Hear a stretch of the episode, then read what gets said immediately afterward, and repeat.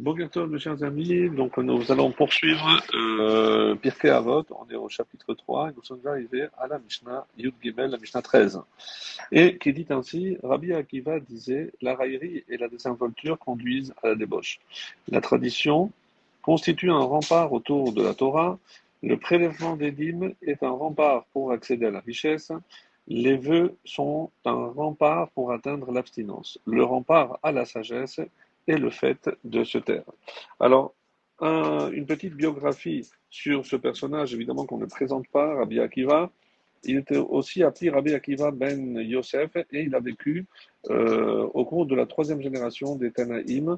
D'après euh, les estimations, c'est à peu près de l'an 17 jusqu'à l'an 137.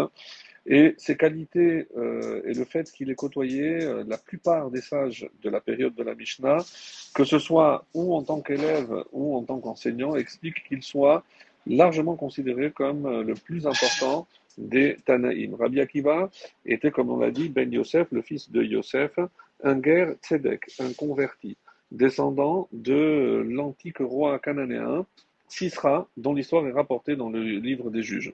Il est orphelin très jeune, il euh, était berger, comme Moshe Rabbeinu, chez le richissime Kalba Savoie, et il s'illustra là-bas euh, euh, par ses qualités humaines exceptionnelles qui mêlaient la modestie et surtout l'abnégation.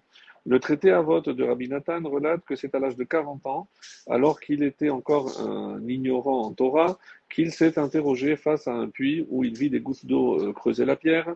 Si un élément tendre comme l'eau peut entamer la pierre qui est dure, à plus forte raison, dit-il, que la Torah, qui est certainement dure comme l'acier, a la possibilité de pénétrer mon cœur qui est de chair et de sang.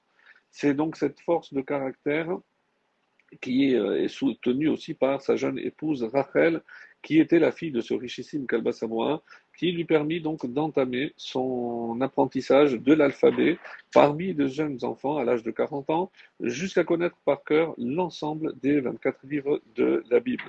Et ensuite, il est allé chez Rabbi Eliezer et euh, Rabbi Yoshua, chez qui il a appris toute la Torah orale, et c'est notamment à ce dernier qu'il se lia particulièrement, devenant son élève et puisant chez lui cette approche euh, qui euh, émane de la philosophie de l'école de Hillel. Dans son introduction, introduction au livre de Mishnayot, Maïmonide, le Rambam précise qu'il a pris de lui euh, également tous les secrets de la Torah, notamment tout ce qu'on appelle Maaser Merkava, les secrets relatifs au char divin, comme c'est écrit dans le prophète Yereskel. Donc pour nous dire qu'il n'était pas évidemment un maître en Torah orale, mais aussi la Torah secrète.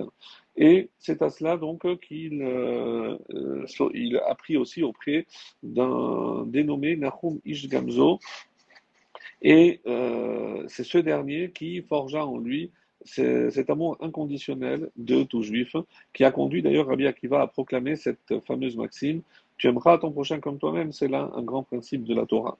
Dans ce même esprit, il tenait à ce que chaque juif puisse être considéré avec dignité, et c'est ainsi qu'il a enseigné, n'honore pas le Shabbat que comme un jour de semaine s'il le faut, mais ne te retrouve pas en situation d'être assisté. Euh, grand parmi tous les sages, il fut aussi l'enseignant de la Torah orale par excellence, et après la perte tragique des 24 000 élèves pendant la période du Homer, comme c'est connu, il a malgré tout trouvé la force de se relever et il a notamment, à travers cinq Tanaïm de la Mishnah, il a repris, comme c'est rapporté dans Yebamot 62b, euh, Rabbi Meir Balanez, Rabbi Shimon Bar Rabbi Yehuda, Rabbi Yossi et Rabbi Lazar ben Shamoa. Il est intéressant aussi de noter qu'à la fin de sa vie, il épousa la veuve du général euh, romain Tornos Rufus, celle-là même qui essaya de le séduire quelque temps auparavant pour le faire pécher. Rabbi Akiva vit en elle une âme de grande valeur, et c'est ce qui explique qu'il l'épousa, après évidemment qu'elle se fut convertie. N'oublions pas qu'il fut un maître de la Kabbalah, lui euh, qui seul sortit indemne de sa visite dans les, les sphères célestes qu'on appelle le Pardès comme c'est rapporté dans Chagiga 14b, il est enterré à Tibériade. Et pour euh, la petite histoire, nos Khamim nous disent que euh, sa vie s'est divisée en trois parties 40 années d'ignorance, 40 d'apprentissage et 40 années où il fut le maître spirituel de tout Israël. Et c'est à l'âge de 120 ans qu'il fut emprisonné, puis condamné à mort par les autorités romaines. Et exécuté devant ses élèves, il sanctifia le nom de Dieu en récitant le schéma, alors que ses bourreaux lui euh, arrachaient, lui lacéraient la chair à l'aide de peignes d'acier, et il s'éteignit en prononçant le mot Echad. Alors on revient à notre Mishnah.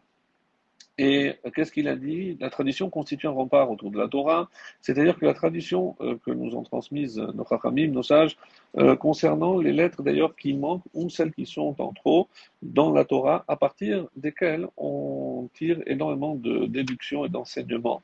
Euh, en effet, c'est grâce à ces lettres que l'on peut comprendre comme, comment nous devons accomplir certains commandements, comme il est écrit Basukot au lieu de Basukad, etc., où le terme Basukot est rappelé à deux reprises alors qu'il est manquant, donc pour euh, nous donner des enseignements. De là, on apprend qu'une souka est valable, même lorsqu'elle ne dispose que de trois côtés au lieu de quatre.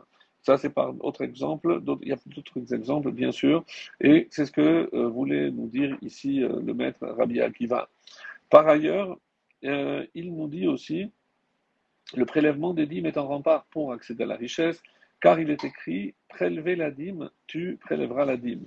Aser, te aser. Et donc, et l'interprétation, c'est aser, bishvil, chetit prélève la dîme, afin que tu puisses t'enrichir, comme c'est rapporté dans Ta'anit 9.1. Et enfin, les vœux sont un rempart pour atteindre l'abstinence, c'est-à-dire que lorsqu'un homme s'engage sur euh, la, ce qu'on appelle la prichoute, l'abstinence, et qu'il craint de fauter, il convient qu'il prenne sur lui, euh, à travers un éder, un vœu, de ne pas faire ceci ou cela, car par ce moyen, il arrivera à dominer son mauvais penchant et enfin réussir, à, en fin de compte, à euh, ne pas transgresser. Le rempart de la sagesse, c'est le fait de se taire, euh, shetika, le silence. Comment appliquer cet enseignement? S'il s'agit de se taire, c'est-à-dire de prononcer les paroles de Torah, voici qu'il est écrit, et tu en parleras jour et nuit. Donc euh, c'est sûr que c'est pas cela. Il s'agit de ne pas proférer de médisance, de colportage ou malheureusement de malédiction. Voici que ces choses sont interdites par la Torah, mais il faut dire aussi que ce verset ne parle du fait de se taire concernant les discussions facultatives qu'un homme peut entretenir avec son prochain. En effet, un homme doit savoir limiter ses paroles lors de ce genre de discussion en tant que possible. C'est d'ailleurs à ce propos que le roi Shlomo a dit dans les Proverbes, dans Michelet, chapitre 17, verset 28, Même le sot qui se tait sera considéré comme un sage. Voilà mes chers amis, excellente journée à tous.